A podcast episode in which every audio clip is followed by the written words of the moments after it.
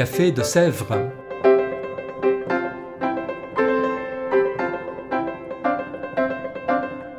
Au Café de Sèvres, on discute philosophie et théologie.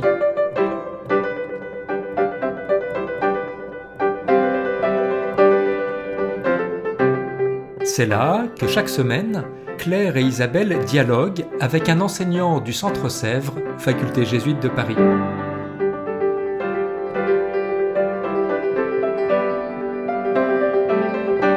L'émission d'aujourd'hui est animée par Isabelle de la Garandrie.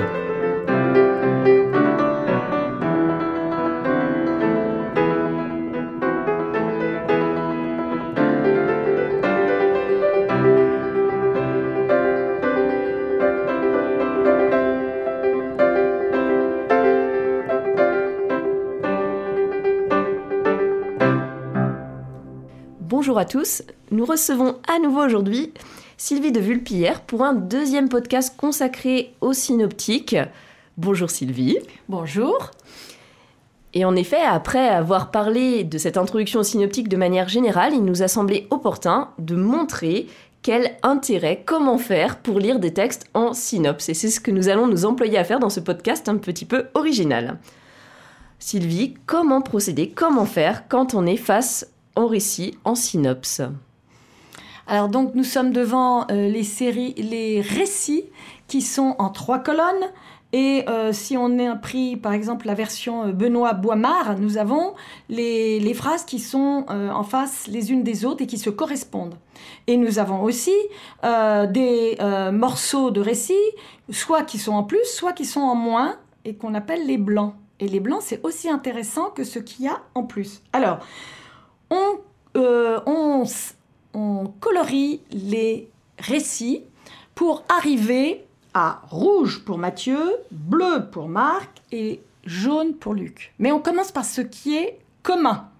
Et ce qui est commun est en marron. Pourquoi? Parce que il rassemble toutes les couleurs. Vous allez me dire toutes les couleurs, j'en ai donné trois. Oui, mais ça rassemble aussi les couleurs par deux, qui sont donc violet pour ce qui est commun à Matthieu rouge, M- Marc bleu, vert pour ce qui est commun à Marc bleu, Luc jaune, et pour finir, orange pour ce qui est commun à Matthieu et à Luc. Alors si vous mettez toutes les couleurs les unes par-dessus les autres, eh ben, ça fait marron. Donc on commence par ce qui est marron, et on le voit assez vite, parce que c'est ce que j'appelle le récit minimum. On colorie ce qui est marron, et puis après on colorie ce qui est deux par, par deux, donc c'est-à-dire orange, violet, vert. Et puis après, ressort les couleurs de la spécificité de chacun. On, dit ce qui est propre. Alors après, il faut interpréter. Euh, Merci. Alors, n'hésitez pas à prendre un- une synopse chez vous et à colorier. C'est un bon exercice de coloriage. Euh, c'est pas que pour les enfants. Là, ça un vrai intérêt. Aujourd'hui, vous avez choisi de nous parler d'une péricope en particulier, celle de la Passion. Est-ce que vous pourriez nous la présenter? Alors, c'est, euh, il s'agit de la mort de Jésus, euh, qui est donc commun euh, aux quatre évangiles, bien sûr. Mais pour les synopses, ce qui est intéressant, c'est que elle se suit. Euh, et euh, on va le voir chez Marc et Matthieu, euh, il y a beaucoup d'éléments communs. Et justement, Luc est assez différent. Donc c'est à la fois intéressant de voir ce qui est commun et en même temps ce qui est différent.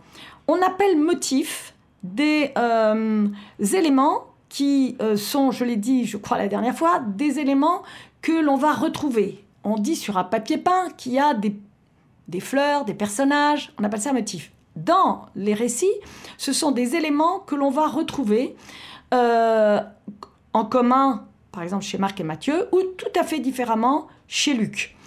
Et puis, il y a ces fameux blancs dont j'ai parlé, et qui indiquent à la fois que l'évangéliste n'a pas choisi cet élément-là, et aussi qu'il y a un ou deux évangélistes qui ont choisi tel élément. Ce qui va être intéressant dans la mort de Jésus, c'est qu'on va voir que Marc et Matthieu ont suivi euh, une typologie, ça veut dire ils prennent un modèle dans quoi? Eh bien, dans ce que vous, lecteurs, très bons lecteurs de la Bible, vous connaissez, c'est-à-dire l'Ancien Testament, et en particulier les psaumes, et euh, la prière des orants des psaumes, alors que Luc va plutôt s'inspirer de la sagesse et euh, il va avoir cette figure du prophète persécuté.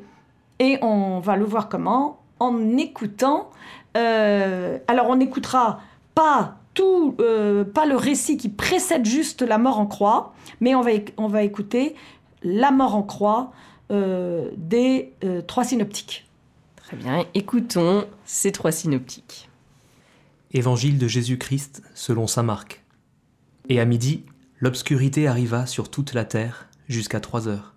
Et à trois heures, Jésus cria d'une voix forte Éloi, Éloi, lema sabachthani, ce qui signifie Mon Dieu, mon Dieu, pourquoi m'as-tu abandonné?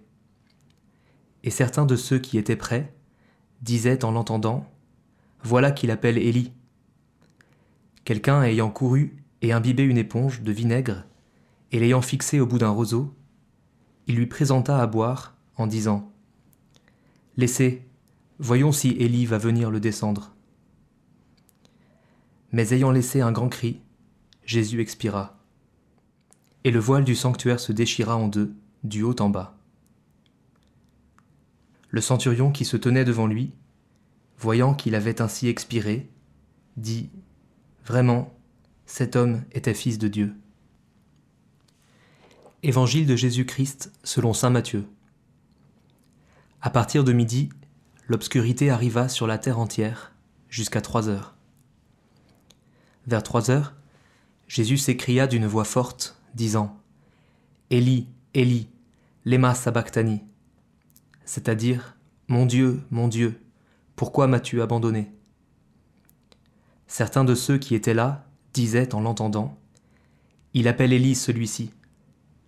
Aussitôt, l'un d'eux ayant couru et pris une éponge, l'ayant remplie de vinaigre, et l'ayant fixée à un roseau, il lui présenta à boire. Les autres dirent Laisse, voyons si Élie va venir le sauver. Mais de nouveau, ayant clamé un grand cri, Jésus rendit l'esprit.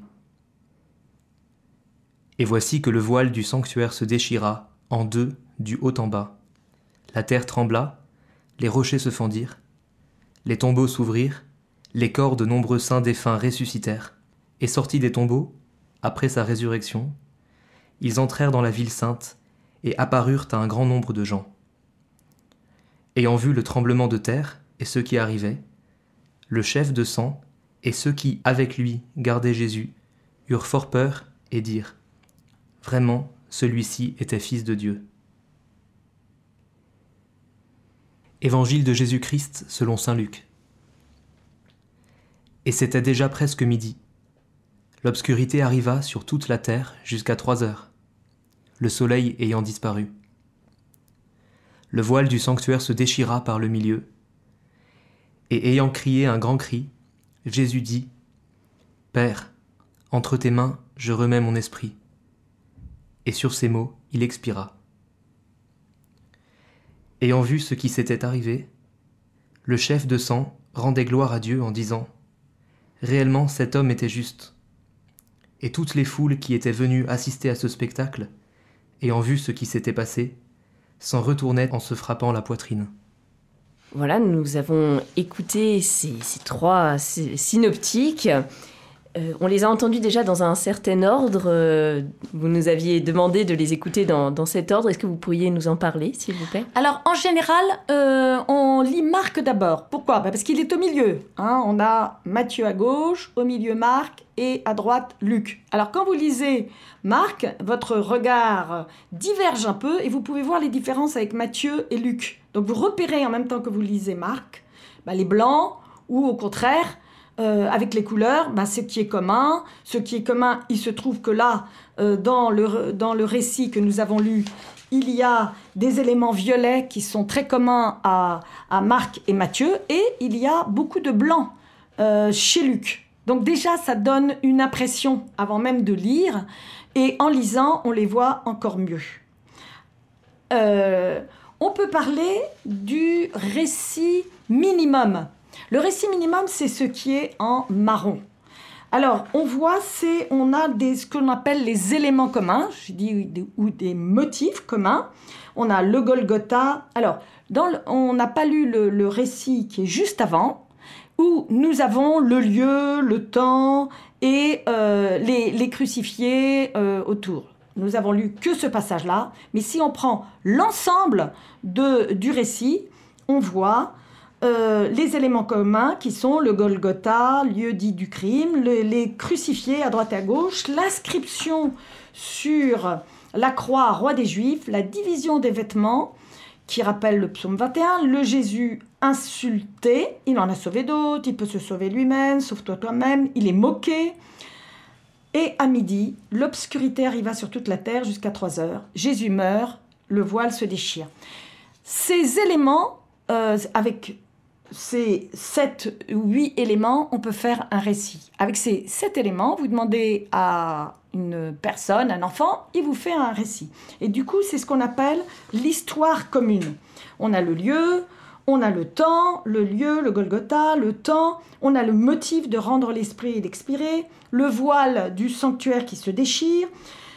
On note chez Luc, le voile se déchire avant le cri de Jésus. Et chez Marc, et Matthieu, le voile se déchire après. La déclaration du centurion ou de l'homme décent, avec des paroles qui sont différentes et qu'il faut analyser.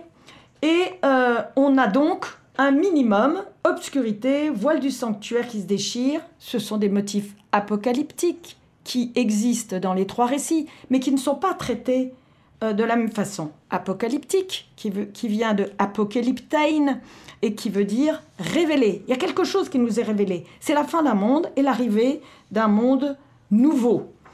Alors, Matthieu, Marc et Luc, Matthieu et Marc, ils suivent le modèle, on peut dire, des supplications du, de Laurent persécuté. La double recension, ça veut dire les deux versions Matthieu-Marc, soulignent l'aspect dramatique, énigmatique de la situation de Jésus qui crie qui interroge Dieu sur les motifs de son apparent abandon.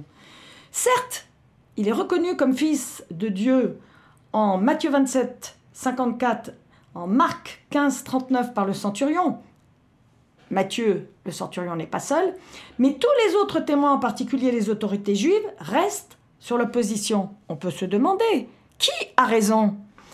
En Luc, à la place de cela, les scènes au pied de la croix soulignent la progression qui va du mépris et des outrages à la double confession finale de l'innocence de Jésus, en 23-47, et à la responsabilité de tous.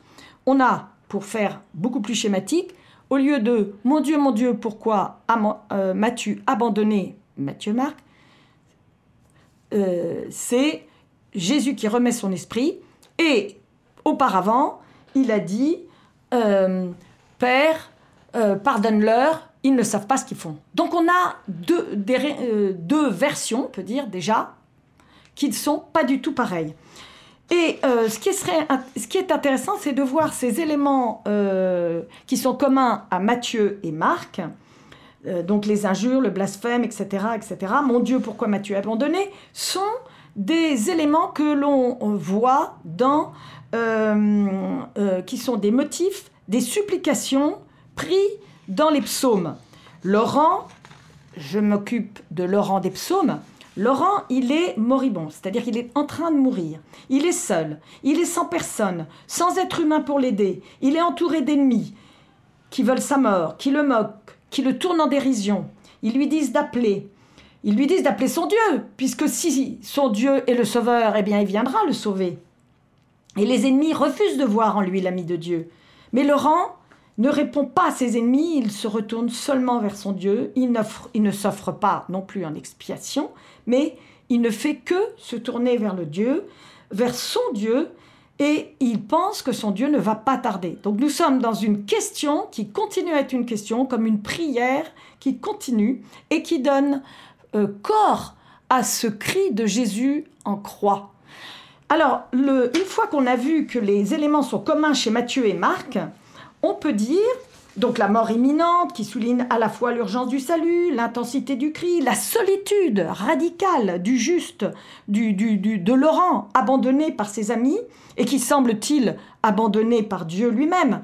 Et là, je veux parler bien sûr du psaume 21-22, mais aussi de, des, des psaumes 68, 69, 41, 42, 43, le psaume 9. Tous ces psaumes viennent euh, donner une épaisseur à la prière de Jésus et à ce que veut nous dire et Marc et Matthieu de la position de Jésus en croix. Et euh, on peut dire que autant dans le psaume 22, le, psalmiste commence par le cri parce que euh, dans un psaume, on commence par le cri et puis il y a le qui hébreu qui veut dire car, car il était seul, depuis le, ventre de ma mère, tu me connais. Depuis que je suis né, je suis tourné vers toi. De nouveaux cris, et on explique, et on explique euh, dans le psaume, il se partage mes vêtements, il ricane, il hoche la tête, etc. Alors que dans le récit, le, récit veut qu'on ait toutes les circonstances avant et on finit par le cri. Du coup, on a une inversion, disons, de la position du euh, pourquoi Matthieu abandonné, le cri, mais on ne peut pas interpréter le cri de Jésus en croix chez Matthieu et Marc sans, euh, euh, s'occuper de euh, la signification qu'il a dans le psaume. Or, dans le psaume, Laurent, il est tourné indéfiniment vers Dieu. Pourquoi? Parce qu'il dit à Dieu, si moi qui crois en toi, moi qui pense que tu sauves, si moi je meurs, ce n'est plus moi qui suis important, c'est toi. C'est toi, plus personne ne se tournera vers toi et plus personne ne pourra dire que tu sauves, que tu es le Dieu sauveur. Donc il ne s'agit plus de la position ou des voix de celui qui prie, de Laurent, mais des voix même de Dieu. Du coup, la question devient théologique. Qui est ce Dieu qui laisse et qui abandonne ceux qui prient pour lui? Donc nous nous trouvons avec cette question et euh, ce qui est spécifique chez Marc, c'est la solitude de Jésus. Parce que par rapport à Matthieu, euh, et nous allons le voir tout de suite, Jésus est seul et euh, nous avons un seul centurion. Je vous rappelle que les disciples sont partis, ont fui, l'ont laissé seul, donc ses amis sont partis, que tous les ennemis se moquent de lui et que lui est tout seul et crie Mon Dieu, mon Dieu, pourquoi m'as-tu abandonné. Donc, nous restons avec, et ça sera la dernière fois qu'on entendra la voix de Jésus chez Marc, et la question est, dans les supplications de l'innocent persécuté qui demandera à être sauvé, c'est qui est ce Dieu, qui est ce Dieu qui euh, laisse, qui se tait, alors que chez Marc, on l'a entendu aussi, euh, euh, évidemment chez Matthieu et chez Luc, mais chez Marc, on a entendu au baptême la voix de Dieu, celui-ci est mon fils bien-aimé. On a entendu à la transfiguration, celui-ci est mon fils bien-aimé, écoutez-le. Et au moment à la croix où on pourrait entendre la voix de Dieu, silence. Donc on reste avec cette, euh, euh, question de Jésus qui n'est qu'une prière et qui nous euh, fait poser la question, quel est ce Dieu vers lequel Jésus nous tourne? Est-ce que les ennemis de Jésus n'auraient-ils pas finalement raison? Quel est ce Dieu qui laisse ceux qui crient vers lui et qui lui, demandent de le sauver? Les ennemis de Laurent n'auraient-ils pas, comme je l'ai dit, raison? Et le drame de Laurent, est-ce que n'est-il pas qu'apparemment Dieu s'est déclaré en faveur des ennemis? Donc, euh, on a euh, chez euh, Marc une question qui est quel est ce Dieu, quel est ce Père? Et on a la, on peut dire, non pas la réponse, mais la figure de Jésus offrant sa vie. Et il n'y a pas de récit de résurrection puisque le récit s'arrête en 16, 8. Les femmes s'enfuirent et ne dirent rien car elles avaient peur après que l'ange, euh, le Néaniskos, l'homme, les ait envoyées vers les disciples. Nous n'avons plus que Jésus qui ouvre ses bras pour nous montrer que si lui, il a tant confiance dans ce Père, si lui, ce Fils, qui ne reçoit son identité que de ce Père, quel est ce père pour avoir un tel fils? Et nous restons avec cette, euh, euh, ce- ce- cette réflexion. Quel est ce père pour avoir un tel fils qui est dans un tel abandon, une telle dépendance, une telle foi, et qui nous entraîne à sa suite, sans preuve, vers ce Dieu qui dit être le sauveur de tous. Alors ce qui est intéressant, c'est de voir Matthieu à côté. À côté, nous avons ce que j'appelle le gros rouge, c'est-à-dire si vous avez colorié en rouge, eh bien nous avons la terre tremble, les, les rochers se fendent pendant la mort de Jésus, les tombeaux s'ouvrent, les corps de nombreux saints défunts ressuscitèrent et sortis de leur tombeau après sa résurrection, ils entrèrent dans la ville sainte et apparurent à un grand nombre de gens ayant vu le tremblement de terre et ceux euh, qui arrivaient, le chef de sang et ceux, donc euh, il n'y a pas qu'un chef, hein, il y a aussi tous ceux qui sont là. Ce que je veux dire par là, c'est que chez Matthieu, Jésus n'est pas tout seul. Et on a déjà, Matthieu se débrouille, pour que nous ayons déjà la résurrection qui est euh, annoncée. Donc, je ne dirais pas que la mort de Jésus est plus positive, mais nous avons les récits de résurrection après.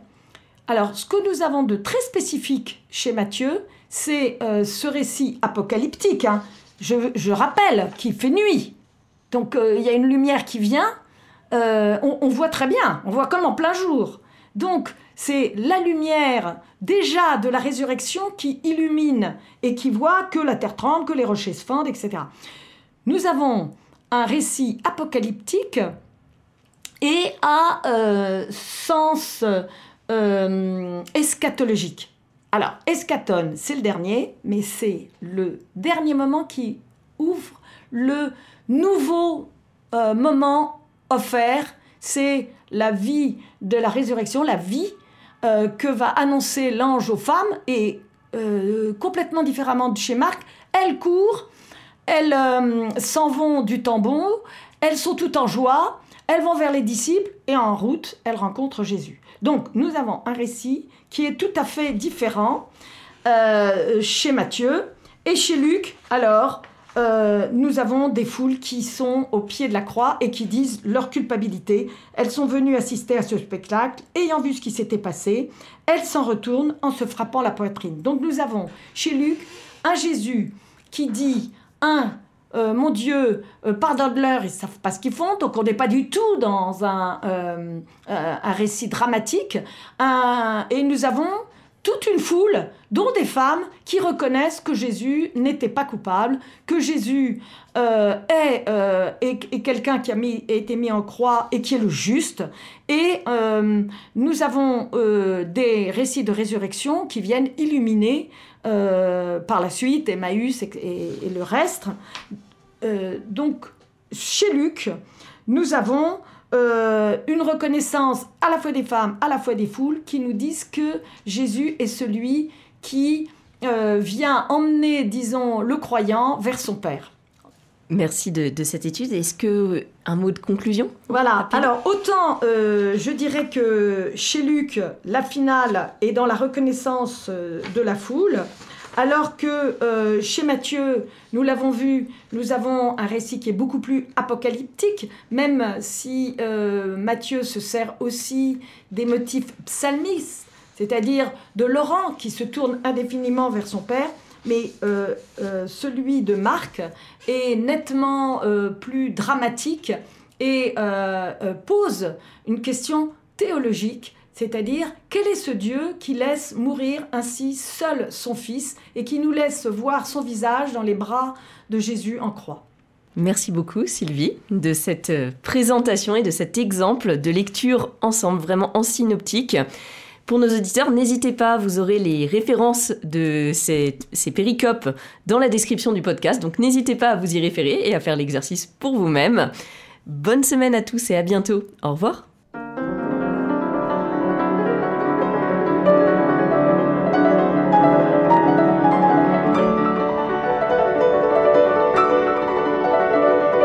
Vous écoutiez Café de Sèvres, le podcast du Centre Sèvres, faculté jésuite de Paris, en partenariat avec RCF.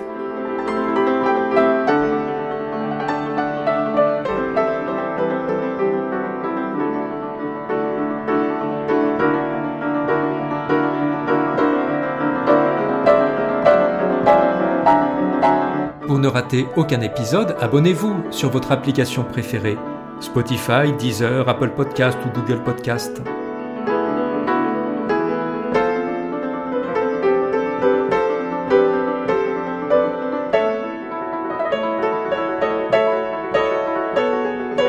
Et sur notre site internet www.centresèvres.com, découvrez l'ensemble de nos cours et conférences en philosophie et théologie.